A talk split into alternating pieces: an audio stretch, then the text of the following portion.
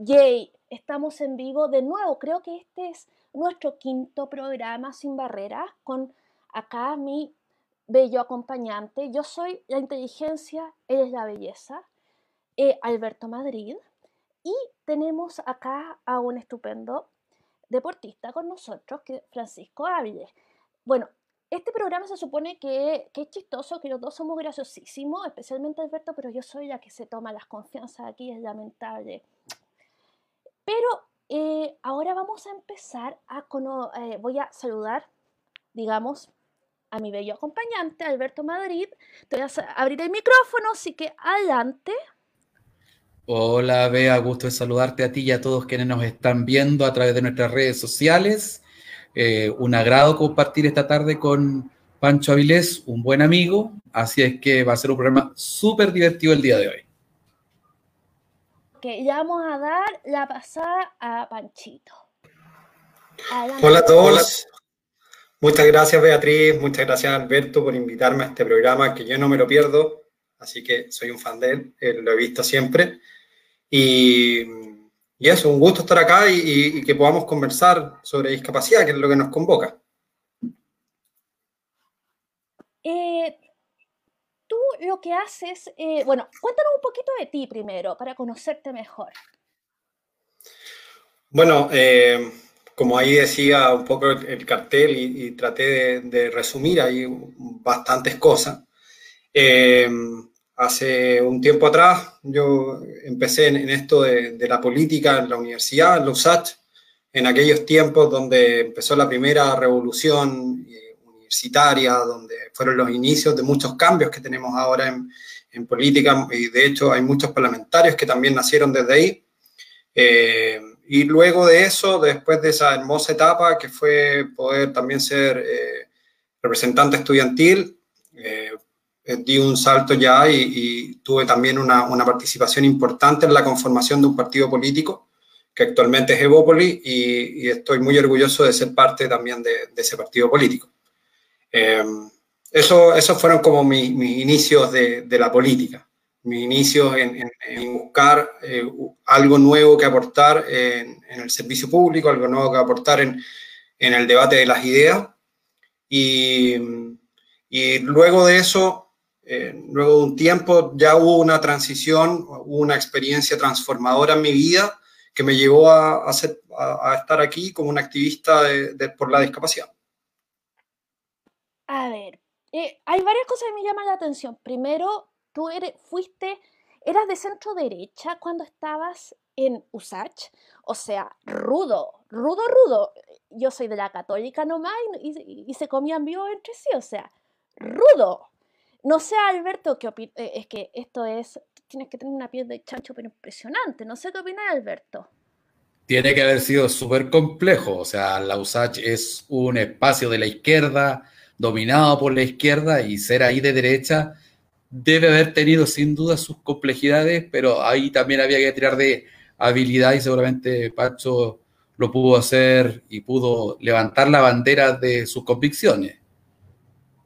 O sea, ¿cómo ser? Bueno, acá te vamos a preguntar cómo lo hiciste. Dale, Francisco, ilumínalo. Bueno, bueno, realmente nadie supo que era de derecha hasta después.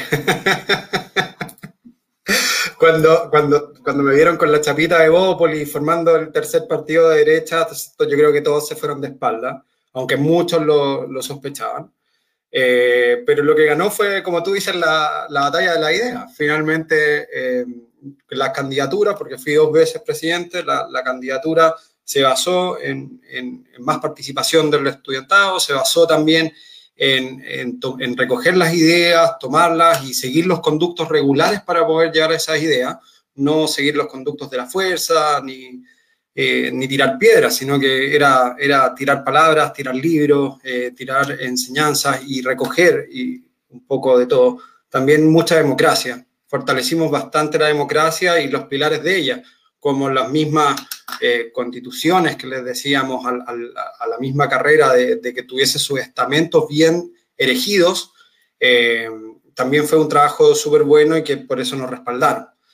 todo eso es un contexto bastante liberal, como lo pueden ver, es, llevar las ideas liberales hacia la universidad, los cuales todos se vieron súper cómodos con eso, tuvimos muy buenas votaciones, digo tuvimos porque había un equipo, no era solamente yo, y, eso finalmente nos permitió ser un, ahí eh, liberales en la USAT sin que nadie lo supieran, sino que después lo supieran.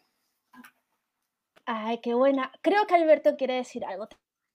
Te paso el tiro a Alberto a, ahora. Adelante. Pancho, y después de ese tránsito por la USAT, tú decías que viviste una experiencia transformadora en tu vida que te convirtió en un activista del mundo de la discapacidad. ¿Nos puedes contar algo de cómo llegaste? ¿Cómo fue tu acercamiento? ¿Cómo te inspiró esto de la discapacidad?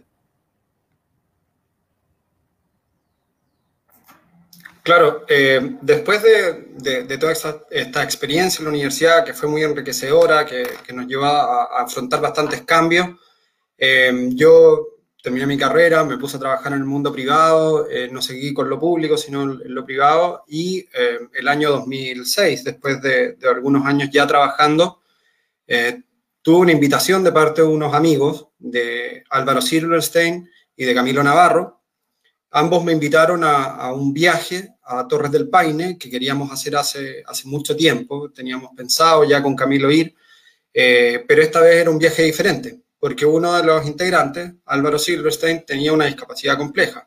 Eh, tenía muchas dificultades para mover, moverse, el tetrapléjico, entonces eh, tuvimos que afrontar esta situación, que era querer ir a un viaje que me imagino que a todos les gustaría conocer, que son una maravilla, una de las maravillas del mundo, ¿no?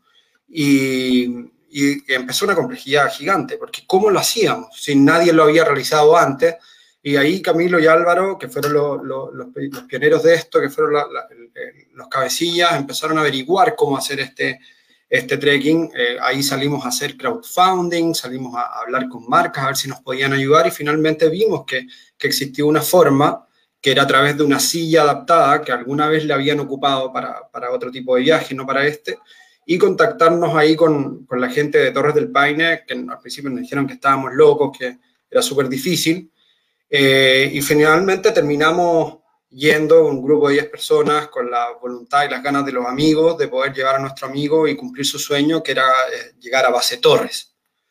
Em, ahí, eh, con, con, la misma organización de, de, Torres del Paine, de hoteleros de, Torres del Paine, nos, nos, fueron dando ciertas comodidades y nosotros con esta silla, la Juliette, que está hecha en, en, en Francia, la llevamos, que finalmente era bastante cara, eh, y con, como les decía, con auspiciadores, con la misma ayuda de la misma organización de hoteles, pudimos lograr llegar a Base Torre y nos inspiramos y después seguimos el camino nomás y logramos hacer la W completa. Hicimos viajes incluso en kayak adaptado eh, y fuimos por todo el camino mirador. Eh, realmente fue una experiencia muy enriquecedora y, como les decía, transformadora. Oye, qué increíble. O sea, como que se te abrieron las posibilidades del mundo. Es tan rico cuando pasa eso, cuando uno piensa que puede llegar hasta acá y de pronto ve que, es más. Eh, están empoderadores. Uf. Eh, es una experiencia que emborracha de manera como esa euforia. Qué, qué bonito. Entonces tú decidiste continuar con esto, ¿verdad, Francisco? Claro, claro. Eh, como tú dices, fue muy enriquecedor y para todos porque nuestro amigo del grupo era uno solo el que tenía las dificultades para poder movilizarse en, Torres del Paine, pero fuimos todos nosotros los que nos enriquecimos, fuimos todos nosotros los que aprendimos también con, esta experiencia y también nos dimos cuenta de algo ahí, y ahí fue la revelación de este momento, y la revelación fue que un lugar donde todos deberíamos tener el derecho de ir no estaba adaptado y no tenía las condiciones necesarias para que personas con discapacidad pudiesen disfrutar de un espacio como este. Entonces ahí dijimos, ¿habrán más lugares como este? Y en verdad, mirando la geografía de Chile, que es tan bonita, que es tan adepta al turismo, eh, había muchos lugares que no se podían explorar. La, segunda etapa o el segundo desafío fue Rapa Nui, nada más y nada menos. Eh, quisimos ahí ir en, esta segunda experiencia, donde ahí eh, llegamos a un lugar donde no está adaptado para personas con discapacidad. Eran muy pocas las personas en silla de ruedas que iban eh, eh, y, y, el lugar no estaba, y cuando iban no estaba adaptado para que estas personas pudiesen ir. entonces, eso ahí había un problema y un problema gigante que quisimos afrontar y fuimos también ahora con más personas en silla de ruedas y, logramos adaptar todos los senderos o la mayoría de los senderos más icónicos de la isla también para, para personas con discapacidad. Y, y, cómo lo hacíamos, cómo fue lo que, eh, cómo empezó el modelo a funcionar. Eh, la idea fue eh, contactarse con tour operadores del lugar para que esos tour operadores adaptaran sus instalaciones y también aprendieran cómo poder hacer turismo adaptado y ellos después se hicieran cargo de cualquier persona que quisiese ir a, a Isla Pascua y también pudiese hacer la misma experiencia que nosotros. Lo mismo que habíamos hecho antes en Torre del Paine, que dejamos la silla que nosotros habíamos eh, logrado juntar las lucas eh, para poder dejarla ahí. Esta idea la replicamos acá y también adaptamos la isla para que más personas con discapacidad pudiesen ir. Oye, qué, qué fantástico. Pero, y me llama la atención algo, yo sé, que en Isla de Pascua hubo un leprosario por muchos años. Es más, el último leproso de Isla de Pascua murió en 2014. Además, tiene que haber gente de tercera edad. Y uno pensaría que una isla así está adaptada para que la gente, los habitantes de la misma zona, que son viejos, que tienen problemas para movilizarse, puedan movilizarse con... Y no es así. O sea, eh, sobre todo considerando que era una isla sanatorio durante muchos años. Me parece preocupante. Alberto, eh, ¿qué opinas? Creo que el Francisco y su grupo de amigos abren un espacio eh, súper virgen para poder avanzar en temas de accesibilidad y turismo. A modo de anécdota, yo he intentado varias veces ir a Pascua y no he ido nunca porque lo que se me ha dicho, cuestión que no he constatado, eh, se me ha dicho que no es viable tocar los Moai, ¿vale? Por diversas razones. Y claro, usted entenderá que si yo soy ciego no tiene mucho sentido ir a un lugar en donde no voy a poder tocar el máximo atractivo como son los Moai. Pero ahí a mí se me produce un conflicto cognitivo porque si bien es cierto los Moai tienen su particularidad, su peculiaridad, ¿no? Por ejemplo, en el Louvre de París te dejan tocar estatuas del ciclo románico, ¿vale? Que también tienen lo suyo. Son estatuas de 2.000, 2.500 años de antigüedad, de mármol y todo lo demás.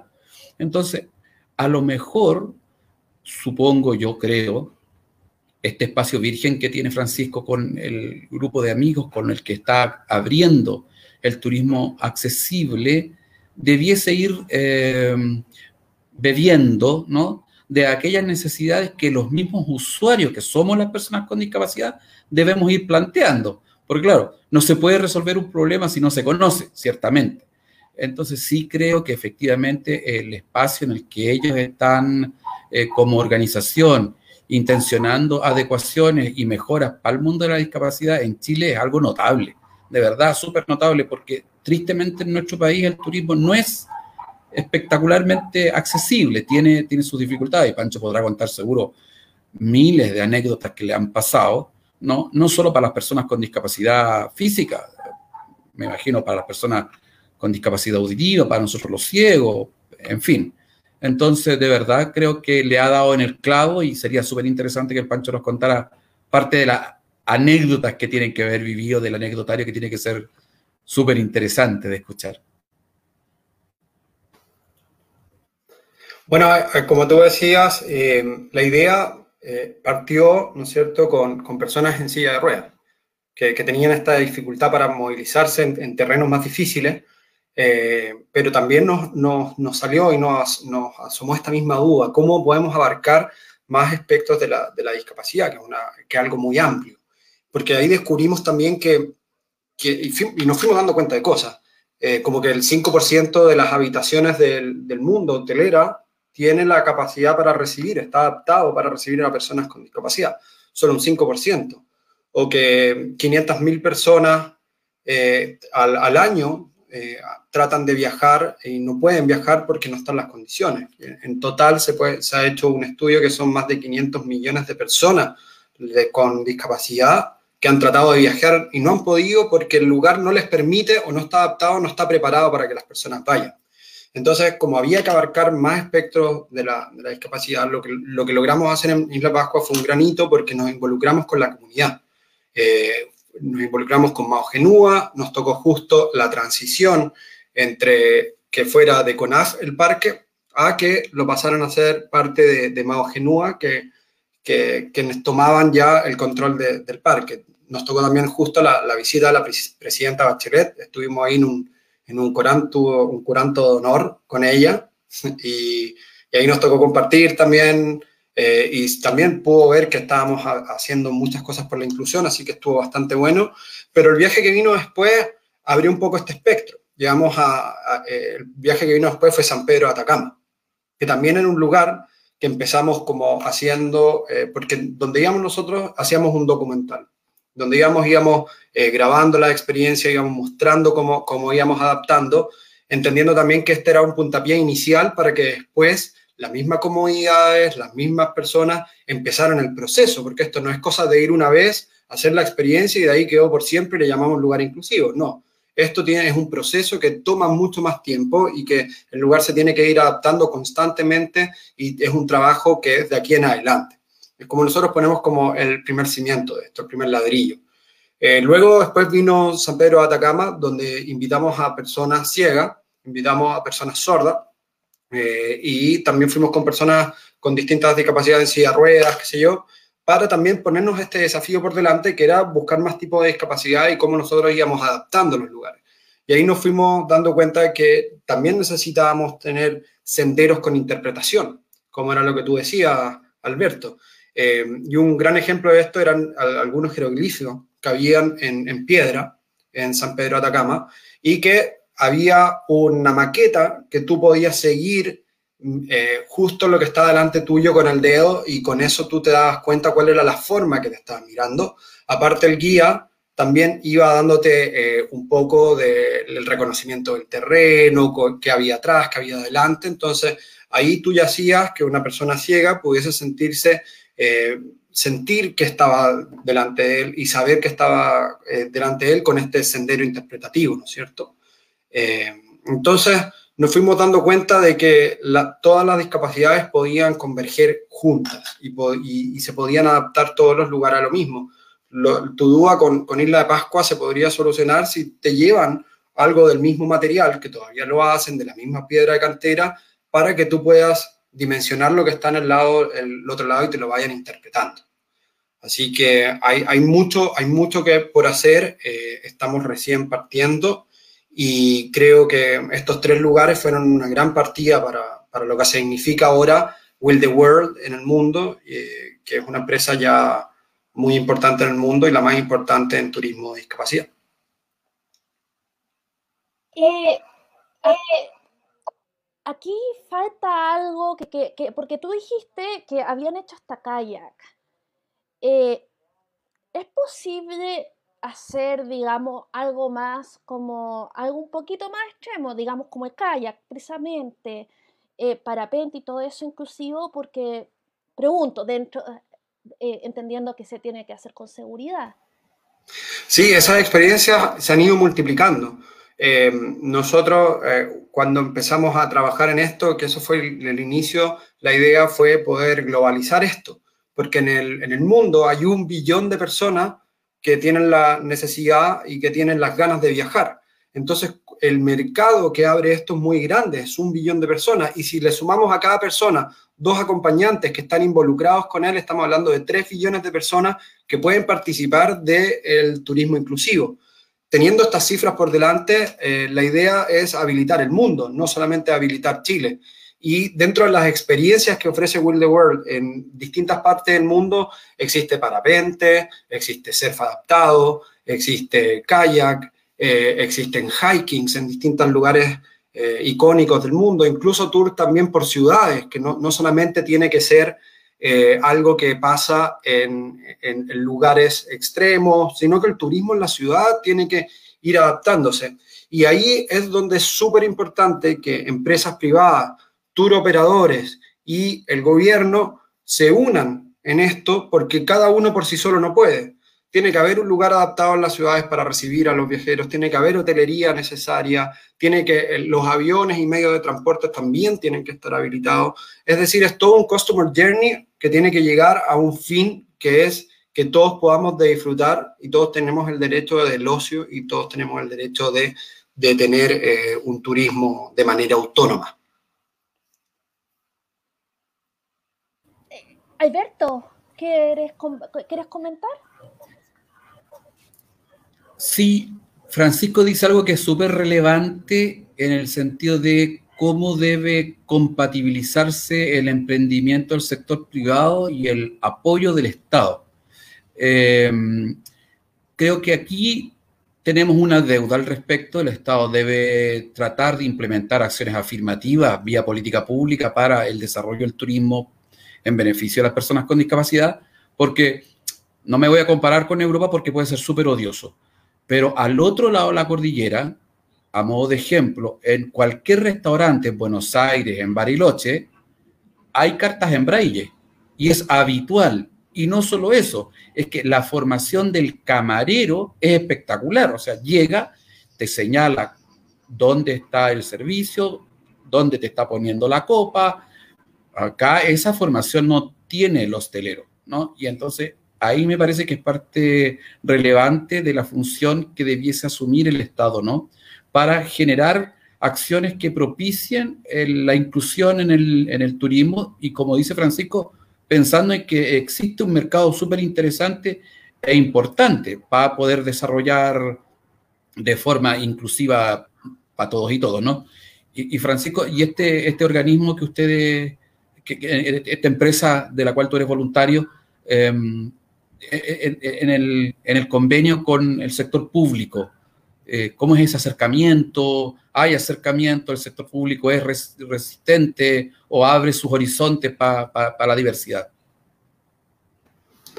Sí, para, nosotros el, el, sector público es un sector súper importante porque finalmente eh, es, el, es el ente que da los espacios públicos adaptados que nos va a servir finalmente para hacer el turismo, ¿no es cierto? Porque una cosa es que el tour operador se pueda preparar para el sector, pero también los espacios públicos adaptados se necesitan siempre para en las ciudades donde vamos. Sin ir más allá, este año tuvimos un viaje a, Machu Picchu, eh, que no fue el primer viaje, sino ya fue el segundo viaje donde fuimos a, recapacitar al tour operador, fuimos a recapacitar también a, las personas de los trenes que hacían los traslados dentro de los trenes, fuimos a, a recapacitar también a las personas eh, del, mismo lugar de tour operadores que manejaban las sillas, cómo hacer transiciones, cómo, cómo explicar en un, en un sendero descriptivo, cómo, afrontar los distintos tipos de discapacidades. Entonces, ese, esos cursos, ese nivel de, que necesitamos para poder instruir también a los tour operadores es algo que aquí en Chile cubre bastante el CENSE y que hemos tenido ahí bastantes conversaciones con el CENSE para nosotros poder poner cursos eh, a disposición de todos los tour operadores que los quieran tener y lo pueden hacer también a través del código SETS.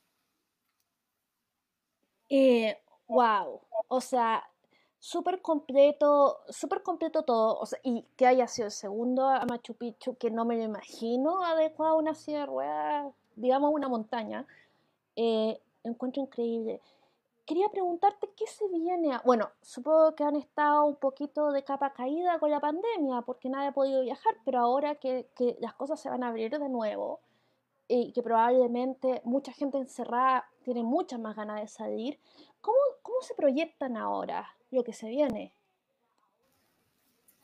Mira, actualmente eh, Will the World está en una, en una, fase donde está creando el, el sitio donde se puede buquear todas las experiencias que estamos hablando, es decir, si tú quieres ir a, a Torres del Paine, lo puedes buquear a través de la página, si quieres ir a, a Machu Picchu, lo puedes buquear a través de esta, nosotros hacemos el contacto con el tour operador y el tour operador finalmente ve caso a caso cuáles son las necesidades que van a necesitar según eh, las limitaciones de cada uno, ¿no es cierto? Eh, entonces lo que se ha hecho es tratar de, eh, agrandar el espectro de actividades que hemos tenido en, el mundo, eh, ya sea para ahora lo que viene de las próximas Olimpiadas en, en Dubái, Europa, muchas ciudades de Europa, Costa Rica, Centroamérica, Estados Unidos, África también. No, no, tenemos límite porque el, turismo no tiene límite y la discapacidad tampoco tiene límite para poder eh, empezar a descubrir todos estos lugares que, que, dejamos de lado a una parte importante de la población solamente porque lo quisimos hacer rápido y no pensamos en adaptar los lugares para que sean aptos para todos. Entonces se vienen muchas, muchas aventuras y también eh, se viene un crecimiento bastante del buqueo por la página a través de los distintos tour operadores. Oye, bueno, primero que nada, siempre te imagino ahí saliendo del closet en Usage, diciendo tengo que salir del closet y que te pregunten si eres trans, si eres gay, si eres, o sea, como todas las 800 hasta que llegan, ya pues dime, soy de derecha. Eh, yo me lo imagino, eh, me, lo imagino así, ay, me río sola. En fin, pero lo que yo quería ahora era pasar a la política, porque, porque tú eres un activista político y Ahora, por supuesto, si uno está interesado en política, esto es una fiesta, se vienen 17 elecciones, se decide todo, el país se, se renegocia entero. Se, entonces, considerando como activista de la inclusión y bueno, también como liberal, eh, ¿qué es lo que se viene? Tienes, eh, bueno, cuéntame tu perspectiva. Bueno, yo, soy bastante positivo en lo que se viene. Soy uno de los que abiertamente, eh, en primera instancia, voté a prueba.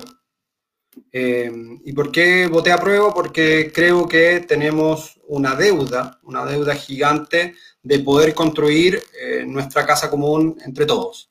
las, últimas, las últimas constituciones habían construido en, en, especialistas o se habían construido momentos políticos muy, muy, muy muy sensibles. Y la idea ahora, para mí, eh, de lo que se viene es una reconstrucción, que nos juntemos nuevamente, que podamos eh, reflexionar por qué hemos estado tan enojados con la clase política, por qué hemos estado tan enojados eh, con la clase de poder, por qué hemos estado tan enojados con las élites nacionales, que fue finalmente lo que se demostró el 18 de octubre pasado, cuando hubo este estallido social, salieron tanta gente a marchar eh, un poco cada uno mirando esto de distintos ámbitos, de distintos lugares, cada uno con su caja de herramientas, tomándola y haciendo lo que podía por, por eh, demostrar cuál era su descontento. Entonces, finalmente creo que la mejor lectura política que se pudo hacer en el momento fue, ok, construyamos de nuevo un acuerdo que nos pueda dejar en paz a todos. O a la mayoría realmente, no sé si a todos. Eh, yo también voté a prueba, aunque estuve muy cerca de votar rechazo porque, digamos, los dos caminos tenían riesgo, pero preferí jugármela por la confianza, por el optimismo.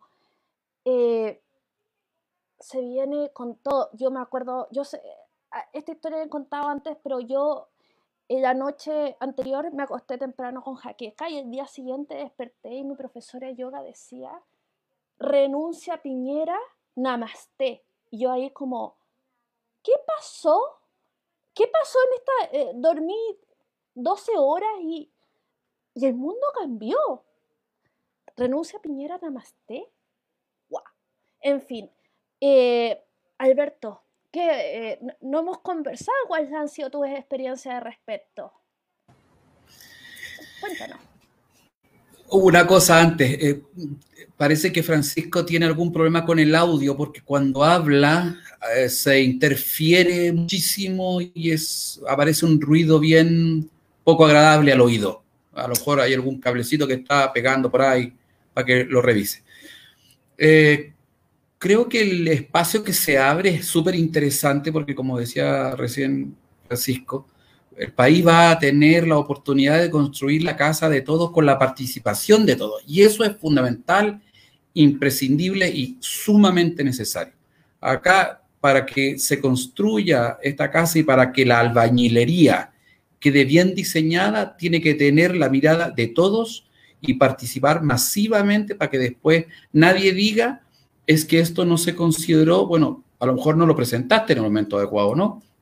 Entonces, cuando vamos a elegir en abril constituyentes, tendremos que ver qué proponen los distintos sectores políticos.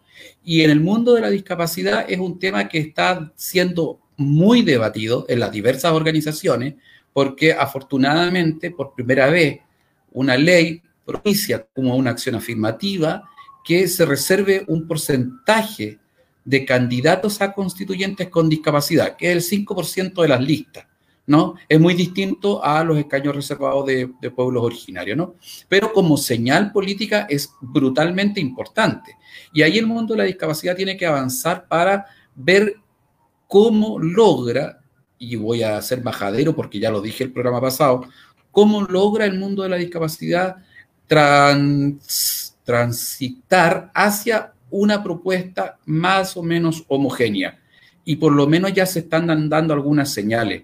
Eh, el mundo de la discapacidad pide hoy que en la nueva constitución se explicite que en Chile vivimos personas con discapacidad, de tal forma que esa declaración que quede en la constitución fuerce para que la política pública se construya con criterios inclusivos. Eso, ah, y lo segundo, y con esto voy terminando para no alargarme tanto, estoy súper contento porque afortunadamente el Congreso Nacional despachó la ley que tiene que promulgar el señor presidente de la República de los intérpretes de la colectividad sorda, en donde un paso más avanza la lengua de señas chilena como una lengua natural, como el lenguaje oficial que tiene que ser respetado para la colectividad sorda. Así es que yo creo que esa es una muy buena noticia y como digo, el mundo de la discapacidad hoy día tiene una tremenda oportunidad y tenemos que ir conociendo quiénes son los candidatos a constituyentes de todos los sectores y a ver a quién va a proponer la derecha. ¿no?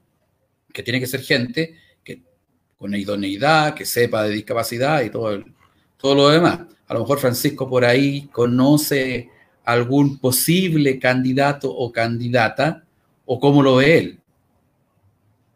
Eh, acá en el banner puse quién es tu posible constituyente favorito. O sea, de regiones, aunque no, no votes ahí, pero ¿quién? Y, de verdad no, no solo tiene que ser de la derecha, hay gente que está, por ejemplo, propuesta por el Partido Liberal, como aquella, eh, por cual yo votaría si votara ahí. en fin, eh, eh, porque quiénes son los, constituyentes importa. Te voy a pasar la palabra al tiro a ti. ¿Quién es tu posibles, posible o posibles constituyentes favoritos o favoritas? Adelante. Yo con respecto a, los posibles constituyentes favoritos, tengo mis favoritos. Eh, no sé si se escucha bien el micrófono ahora, si lo solucioné, pero bueno. Eh, tengo mis favoritos. Por ahí en el norte tengo a Cristina Dorado, que es muy apegada al Ministerio de Ciencia. Eh, yo estuve en el Ministerio de Ciencia también el, año pasado en la formación y ahí la pude conocer y es una tremenda investigadora con, con, los ideales que uno que uno busca ¿no? en, las personas para esta constitución. Eh, Cristóbal Belolio, también me gusta mucho. Estuvimos hace poco ahí en el, en el Cabildo Liberal con él y, fue una tremenda experiencia. Eh, así que, que, también para mí, aunque él, él ha dicho que no sabe si va o no, lo vamos a empujar porque vaya. Eso es lo que queremos, que vaya. Eh, en Landa Raín, muy cercano también, creo que es un gran candidato. Eh, tiene las convicciones, tiene la expertise política, tiene la experiencia y, los conocimientos para, poder ser parte de esto. Y eh, Gloria Hood. Gloria Hood para mí también es una, gran carta de, parte de, de porque ella fue una de las también de las primeras formadoras del partido y ella llevó adelante todo el proceso formador del partido de una forma excelente. Es decir, de los últimos partidos que, han salido después de democracia, Evópolis es el que tiene eh, mayor adherente, el que se ha constituido en todas las regiones, eh, y lo, hizo gracias a que Gloria Hood tomó el mando de esto. Entonces, eh, sé que ella lleva estos procesos y, es una, una gran candidata para lo mismo.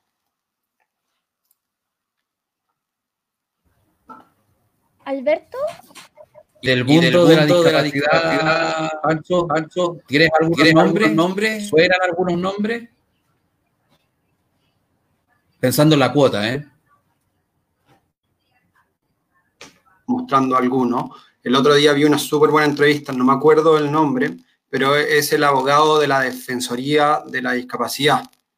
Em, es, una, es, una, persona que vive y vive los temas más cercanos, son los, los, eh, los temas que más acongoja a la gente porque acuden a él por todos los problemas legales y nadie más que él sabe qué es lo que le falta a una constitución y qué es lo que nos faltan en las leyes para, para qué es lo que tiene que tener o no. Entonces también creo que él que no recuerdo su nombre, pero sí vi su, su entrevista, es, una, es un gran candidato. Eh, y por ahí, por ahí la, la, la, la Caro, también. también. Pero que no, no, no, sabemos si va a ir o no. ¿La Caro? La Caro García. La Caro García. Caro Garcés. Ah, ya. García, García. García, Caro García. Carolina García, ¿cómo se va a escribir en el, Carolina García, Carolina García, una gran, una gran constituyente.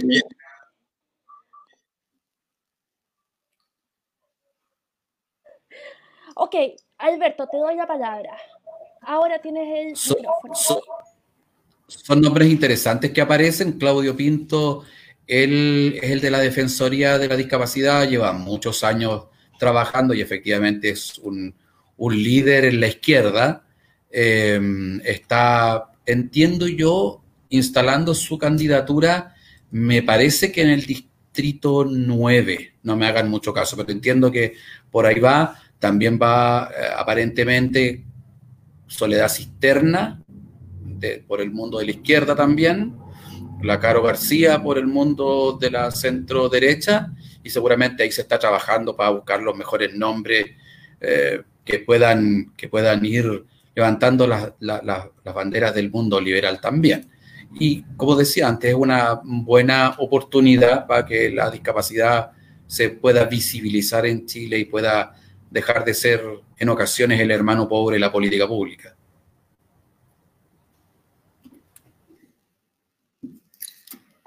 A mí me gustaría agregar que independiente de lo que salga de, de lo que viene en la nueva constitución y y también tomando lo, que pasó ahora con la nueva ley promulgada. Creo que en Chile tenemos armas, tenemos una caja de herramientas para la discapacidad en términos legislativos que ya existen. Son leyes que, como la 20.422, que, que existen y que son para establecer normas de igualdad de oportunidades de las personas con discapacidad. Ahora, ¿cuál creo que es el problema que vienen con estas leyes? Es la ejecución pública porque eh, normamos muy bien, tenemos muy buenas ideas. Esta, esta ley 20.422, que nació el año 2011, si no, no recuerdo, o 2010, tomaba un plazo de ocho años para poder tener todos nuestros espacios públicos adaptados para personas con discapacidad. ¿Y qué pasó en esa ejecución de los ocho años? Es que fue ley muerta. Entonces, creo que eh, una cosa es tener la letra, una cosa es tener las buenas intenciones, tener el espíritu de la ley vigente, pero otra es la ejecución.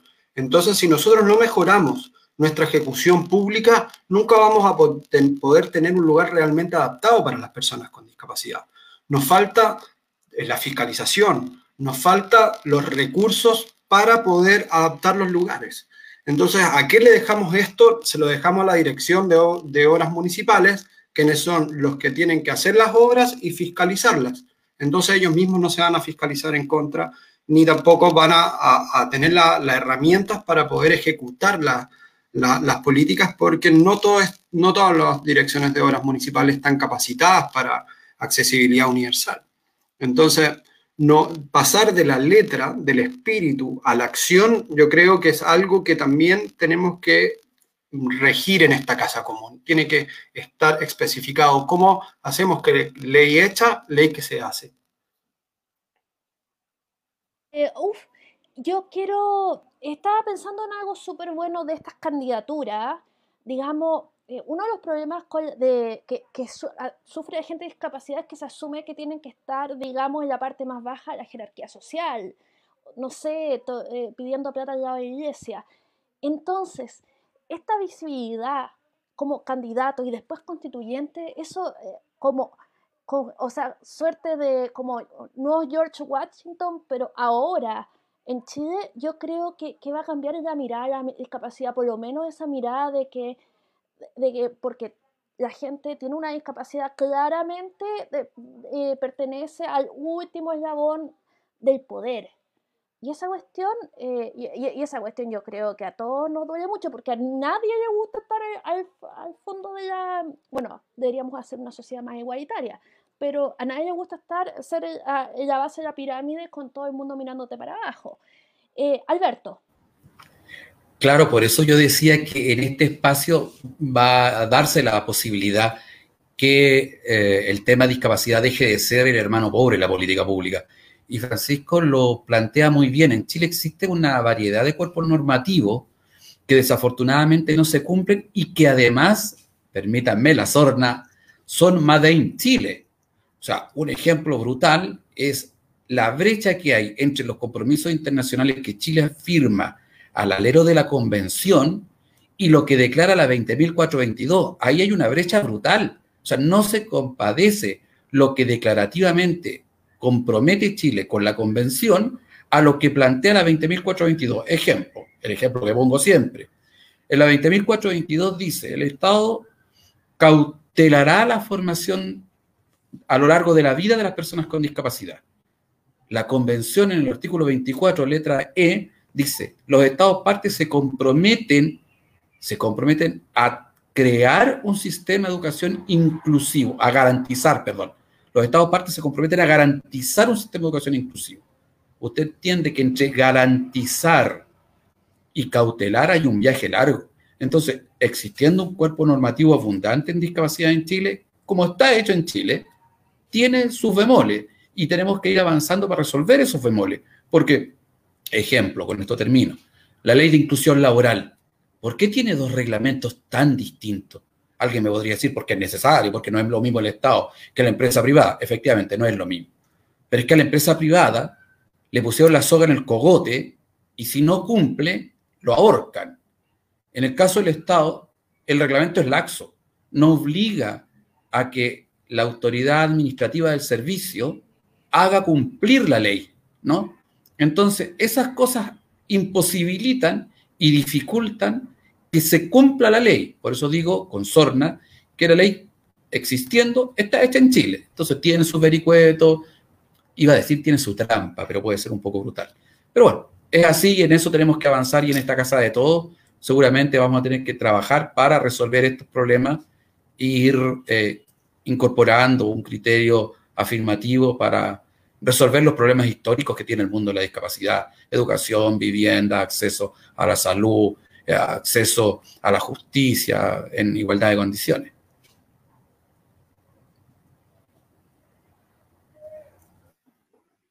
Eh, concuerdo, concuerdo mucho con lo que dice Alberto y, me gustaría aquí parafrasear y citar a Jenny Ley Fleury, quien es la encargada o la directora de inclusión en Microsoft.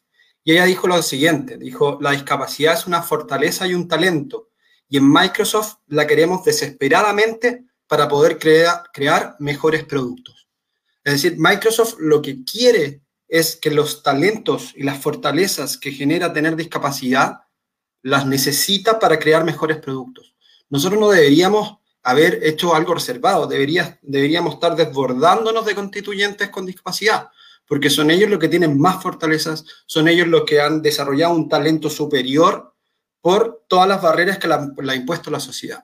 Entonces nosotros deberíamos estar ahora en la constituyente desesperadamente buscando personas con discapacidad porque han demostrado tener una forma de resolver problemas muy superior a los demás. Eh, Alberto, te doy el micrófono ahora. Estoy de acuerdo, además somos más guapos, más atractivos, triunfamos más con las chicas. No, no, si los, los con discapacidad tenemos una serie de elementos que claramente nos hacen diferentes, dejémoslo diferentes. Así es que estoy de acuerdo con, con, Francisco y sin duda estos problemas se van a ir resolviendo porque además todo el mundo está bastante más concienciado de la necesidad del cambio para tener un país con mayor equidad para todo el mundo. Bueno, entonces eh, hay que potenciar los, eh, los, constituyentes con algún tipo de discapacidad y de verdad eh, también, bueno, ¿qué, ¿qué es lo que se viene ahora también como, como parte del proyecto de activismo para ti, Francisco, además de la constituyente? Porque, digamos, o, cuéntanos qué otras cosas tienes tienes eh, en, carpeta para este año que se viene lleno de aventura, sin duda histórico? Eh, bueno, yo creo que para este año eh, viene seguir trabajando. yo creo que una de las grandes enseñanzas que nos ha dejado el, el COVID y el encierro es que la gente que no tiene discapacidad ha podido sentir lo que muchas personas con discapacidad sienten al no poder salir de sus casas, al no tener afuera un lugar adaptado para ir porque no los dejan salir porque pueden contagiarse con el virus. Y ese mismo sentimiento es el que llevan por muchos años sintiendo personas con discapacidad. Entonces, yo creo que ahora hemos estado en la empatía de lo que significa tener espacios reducidos de acción, estamos en la empatía de no poder viajar, de no poder realizar turismo y que para algunos ha sido terrible. Entonces, eh, esta empatía ojalá la podamos luego eh, canalizar a través de ciertas acciones y ahí eh, me gustaría enumerar algunas de las acciones que me gustaría que pasaran el próximo año que las quise anotar para que no se me olvidaran. ¿Ya? Así que para mí la primera es, como, esta es como una lista de deseos de Navidad que pasó, así que esperemos que llegue para la próxima Navidad. La primera es que tanto los privados como los públicos tengan en, sus sitios turísticos políticas flexibles para reservas y cancelaciones. Creo que es algo que se necesita porque personas con discapacidad que muchas veces buquean algo y luego no pueden porque tienen que ir a hacerse un tratamiento, porque les salió alguna urgencia, porque tuvieron que cambiar, porque el acompañante no podían, se les sobreprima, se les carga un cobro extra. Entonces una persona con discapacidad debería tener estos beneficios de flexibilidad para reserva y cancelación según un deseo. El segundo es que le podamos brindar acceso y seguridad en todo el viaje que van teniendo, eh, en todas las etapas del viaje, que tengan acceso y seguridad para que nunca sientan el, miedo de que algo pueda pasar.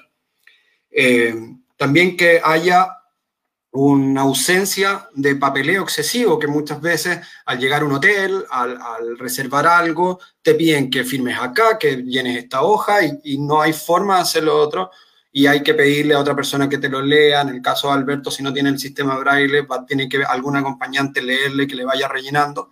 Entonces también tenemos que ya tenemos las condiciones tecnológicas para, poder avanzar a eso. Eh, punto cuatro serían que, los gobiernos de donde se van ofrezcan espacios públicos adaptados, tal como en Chile lo, exige su norma, lo cumplamos y que podamos recibir a todos los turistas, tanto extranjeros y nacionales, eh, en lugares públicos y espacios públicos adaptados para el turismo. Eh, además, que podamos engrandecer la oferta de tours y alojamientos que actualmente existe. Como ya dije, solo un 5% de las piezas de los hoteles están disponibles para personas con discapacidad. Eh, ojalá avanzar mucho más y que las empresas eh, sí o sí en su construcción tengan eh, lugares adaptados para personas. Y también, ¿por qué no? Que hay una oferta virtual también de tours a ciertos lugares, porque no siempre van a estar los medios, suponte, para viajar a Egipto a conocer las pirámides. Pero si te ofrecen un buen tour donde se hace esto a través de internet y va con un guía y te va enseñando y te lo va mostrando, te lo va relatando, también podemos acercar ciertos lugares que no vas a poder llegar a través de el, Internet y la, oferta virtual. Así que yo creo que con esa lista de deseos me quedo para el, 2021.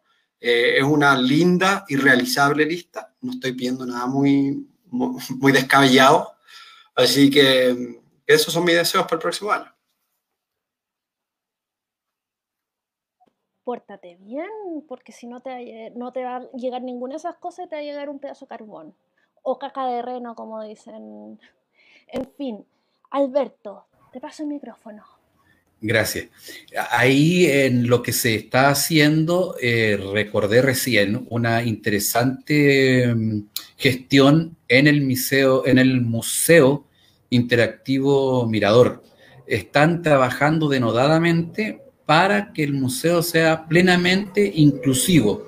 Lo acabo de recordar porque por cuestiones profesionales me tocó asistir para acompañar con algunas orientaciones para la audiodescripción a los ciegos y ellos están haciendo una cosa magnífica. Y lo que me dejó más impactado es que en, el, en la sala en donde tienen la recreación de lo que fue el terremoto del, del, año 2010, de febrero de 2010, ¿no? Eh, la recreación es absolutamente accesible porque mm, te montas en un contenedor que, que, empieza a sangolotearse con la misma violencia que tuvo el terremoto, pero es que además te van describiendo, te van audio describiendo lo que está sucediendo. En un vídeo desde las primeras caídas, por ejemplo, de la torre de la iglesia acá en Providencia, hasta eh, las primeras comunicaciones radiales que daban cuenta de la magnitud del terremoto. Eh, creo que es bueno también rescatar y destacar aquellas acciones positivas que se hacen en pro del turismo inclusivo y el, y el MIM es un, es un destino turístico importante para el, para, el consumidor nacional e internacional, que contando con este criterio inclusivo, sin duda se proyecta como un referente a nivel mundial. Así que eso es importante y son súper interesantes las propuestas de Francisco, así que vamos a empujar para que sus deseos del 2021 puedan cumplirse plenamente. Algo que no hemos hablado y que ya que lo ponemos, digamos, ¿qué pasó contigo en 2010? O sea, o, no estabas acá para, ese gran terremoto. ¿Cómo lo viviste? Porque, bueno, yo me puse los zapatos, agarré el perro y, me, y abrí la puerta y me puse ahí viendo si corría o no. Pero eh, de repente esas cosas son mucho más complicadas siendo ciego. Cuéntame, Alberto. ¿Quieres que te cuente la verdad o que te mienta? Te contaré, la, verdad. la verdad. Yo vivía en Madrid todavía y la noche anterior me había ido de juerga y había llegado perjudicado, pero perjudicadísimo. Y sobre las 3 de la tarde, hora de Madrid, eh, me llama un amigo al móvil y me dice, oye, mira que en Chile hubo un terremoto. Y yo, ah, terremoto en Chile y siempre, déjalo, ya está, hasta luego. Y le colgué. A la media hora me llama mi hermano desde Buenos Aires y me dice, oye, mira que el avión con el que yo iba a Chile no puede aterrizar en el aeropuerto de Santiago porque está inutilizado por el terremoto. Y ahí recién desperté y chilena, eh, la, eh, percibí la dimensión del terremoto. Así es que por eso no, no, no, no, no lo viví. Y de hecho nunca he vivido un terremoto en Chile. Pero por lo que pude experimentar en el MIM, la cosa fue demencial, demencial. Yo no sé si hubiera sido capaz de resistir esos tres minutos de sangoloteo brutal como fueron. ¿Y tú, Francisco, cómo te trató el terremoto? Bueno, igual, que, Alberto, Alberto estaba en, otro país, estaba en Estados Unidos, así que tampoco lo vi, pero yo no estaba perjudicado como, como Alberto estaba. y estaba, me acuerdo, en estaba en un centro de esquí allá eh, y habíamos varios chilenos y uno estaba hablando con su polola por, por cámara, en ese tiempo Skype, que ahora desapareció, pero en ese tiempo Skype. Y eh, mientras estaban hablando, ella empezó a sentir el, terremoto, se empezó a echar para atrás y se cortó la comunicación. Y salió blanco de, su pieza diciendo, oye, parece que quedó la embarrada en Chile, terremoto. Igual que, que Alberto dijimos, ay, si siempre hay terremoto en Chile, no te preocupes. No, no, pero parece que fue fuerte y ahí nos empezamos a, tratar de actualizar las noticias y en terra.cl eh, aparecía la pantalla en negro y salía terremoto en Chile. Así que ahí fue muy preocupante y todos empezamos a llamar a nuestra familia. Bueno, una que es proyectaria, que ya pasó en Chile. ¿Quién como ustedes ahí con problemas del primer mundo, que se les cortó las comunicaciones con Chile? Pura envidia pura envidia. Bueno, estamos llegando al final y ahora está el minuto de la autopromoción, de la peinada de muñeca, el lanzamiento mi Chile.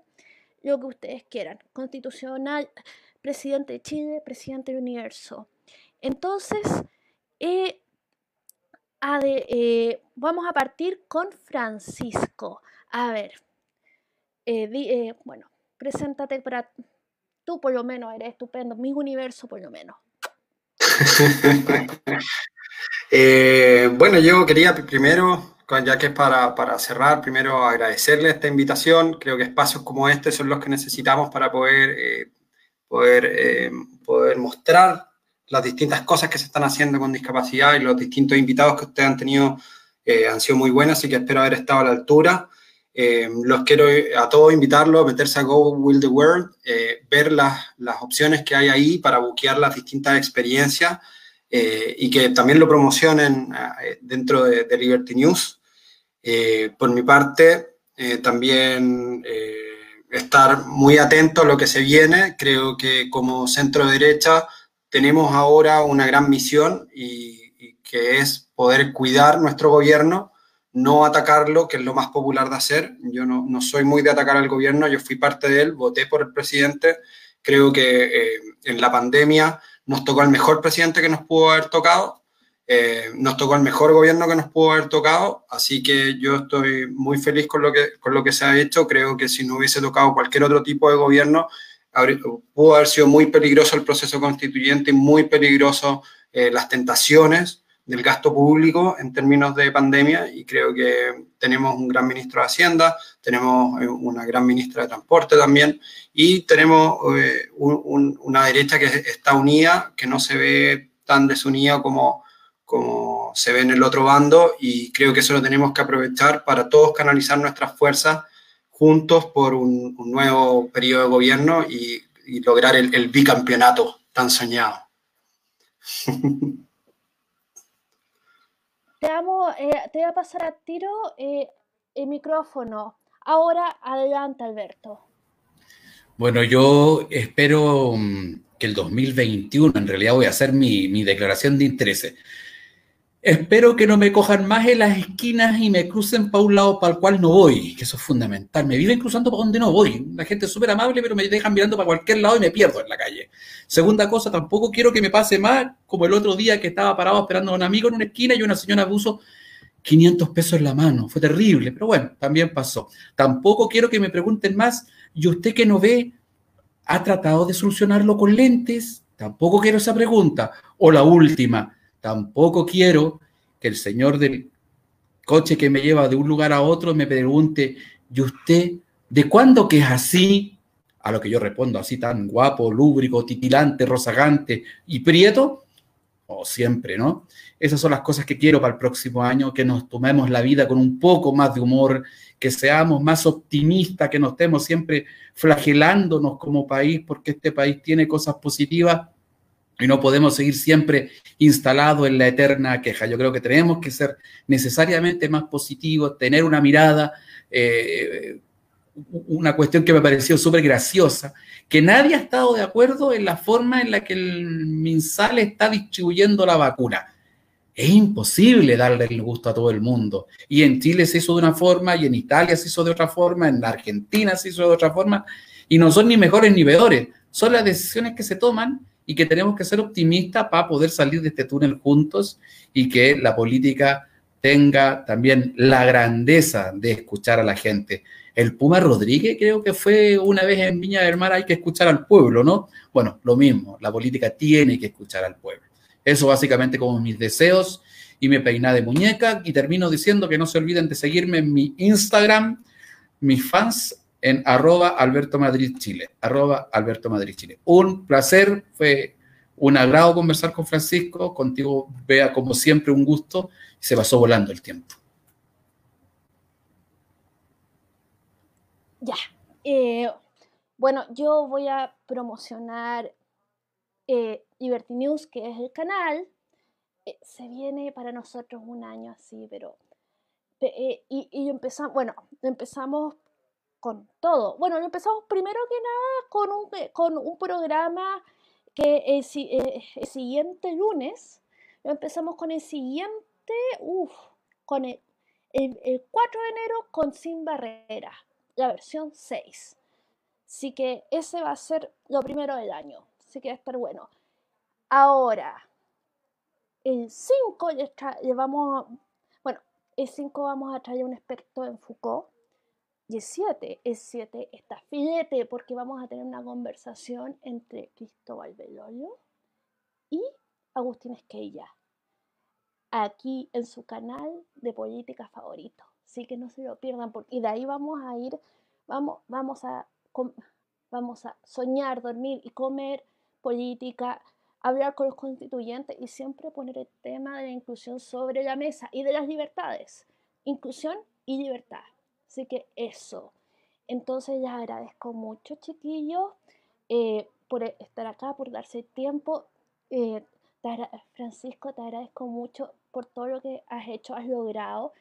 Eh, y de verdad, sigue, vos dale amiga o amigo, como dice. Pero el meme es con amiga, ¿cachai? Ya. Chao, chao. Y nos vemos. Voy a abrir el micrófono a todos para que puedan decir que aman a la gente. Chao, chao, chao, chao. Gracias, gracias. Pasaron. Muchas gracias. Muchas gracias.